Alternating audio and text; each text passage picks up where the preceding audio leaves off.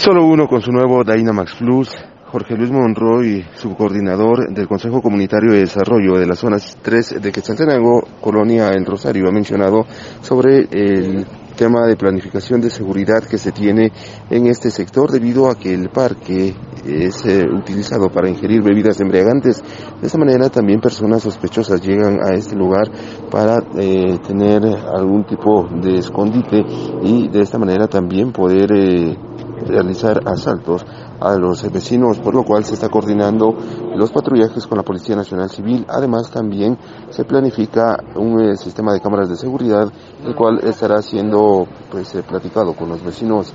Esto es lo que menciona al respecto el subcoordinador del mencionado COCODE. Fíjese que actualmente es la Policía Nacional Civil la que hace las rondas. Y los vecinos también, eh, algunos, la mayoría tienen el número telefónico de la policía y se les instruye a ellos porque nos llaman como COCODE, pero nosotros no podemos intervenir porque es la policía la que tiene que poner en orden.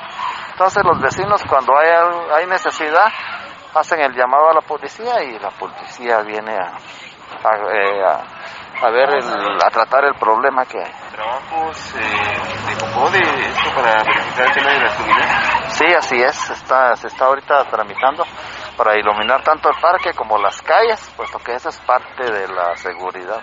cámaras de seguridad se podrían incrementar? Sí, ahorita hay una, pero vamos a, a, ver que se instalen más, porque eso nos ayuda mucho, porque no podemos estar las 24 horas nosotros cuidando. ¿Esto podría ser eh, una asamblea entre vecinos? Sí, todo, de todos los proyectos que se hacen, primero hacemos un proyecto, lo discutimos en el COCODE y luego antes de llevarlo a, a cabo se hace una asamblea para que los los vecinos eh, conozcan y den sus opiniones.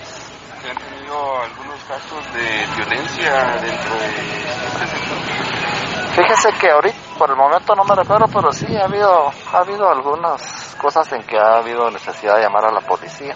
Sobre todo porque como la parte de la escuela, digamos, ahorita está oscura y ahí no hay casas, entonces ahí sí es donde más, más tenemos problema con muchachos que vienen, grupos que vienen a, a tomar, a beber y se pasan ahí en la madrugada y nos dejan toda la, basura ahí.